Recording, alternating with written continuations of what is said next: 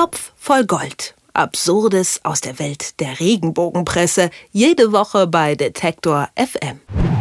Prinzessin maßlos hat Todesangst. Diese Schlagzeile kann nur eins bedeuten. Sie hören den Topf voll Gold mit Moritz Czermak. Hallo Moritz. Hallo, hi.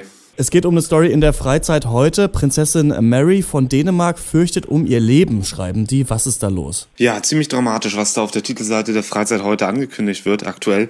Ähm, Mary ist eine Prinzessin, das vielleicht nochmal so zum Hintergrund, äh, wie du schon sagst, von Dänemark. Die ist relativ beliebt eigentlich in der Regenbogenpresse, also sowohl auch im Volk. Sie wird zwar ab und zu, wie du es auch schon zitiert hast, Prinzessin maßlos genannt, weil sie sich den einen oder anderen Luxus gönnt.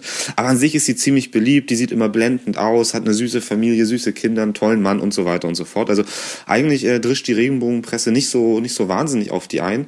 Diesmal aber haben sie sich eine schöne Geschichte zu ihr ausgedacht. Todesangst wird groß getitelt, warum sie um ihr Leben fürchtet, wird dann im Heftinneren im Clickbait-Style dann auch versprochen. Und naja, ähm, es geht um einen Mantel, den sie getragen hat, an dem echauffiert sich jetzt wohl das ganze Land und eben auch die Freizeit heute, denn dieser Mantel hat wohl ein Stückchen Robbenfell und daraus resultiert dann eben diese Todesangst, die die Freizeit heute verkündet. Ja, die Mary hat ja sowieso ein Fable für teure Dinge. Die Freizeit heute mhm. nutzt das so ein bisschen äh, wie bei Albert Camus, der Fremde, um aufzuzeigen, welch schrecklichen Charakter sie vielleicht doch hat. Mhm. Ähm, ist das typisch für die Regenbogenpresse, da so auf den Materialismus dann doch ein bisschen zu bashen? Ja, also ich, ich finde auch, man, man liest die ersten irgendwie anderthalb Spalten dieses doch recht kurzen Artikels äh, so, als würde sich der Autor oder die Autorin so richtig genüsslich mal äh, ausbreiten.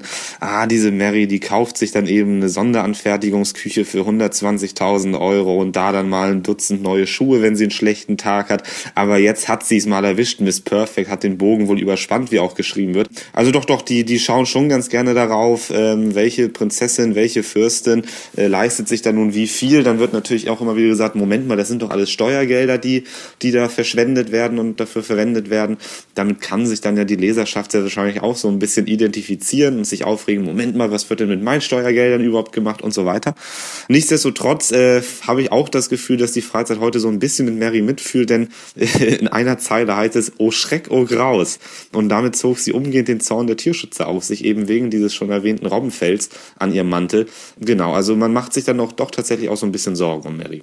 Was ich, mein Lieblingssatz ist, äh, immerhin revanchiert sich die elegante Mary mit perfekten öffentlichen Auftritten für die Zuwendung der Steuerzahler. Mhm. Das, das werde ich das nächste Mal auch anbringen, dieses Argument. Immerhin revanchiere ich mich für meine Marke mit perfekten öffentlichen Auftritten. Genau, immerhin benehme ich mich nicht völlig daneben. Also es ist schon in Ordnung, dass ich hier Geld der Steuerzahler bekomme. Am Ende ähm, kommt ja da auch noch äh, Jennifer Lopez ins Spiel, die genau. außer einem Robben-Shitstorm eigentlich nichts mit Mary zu tun hat.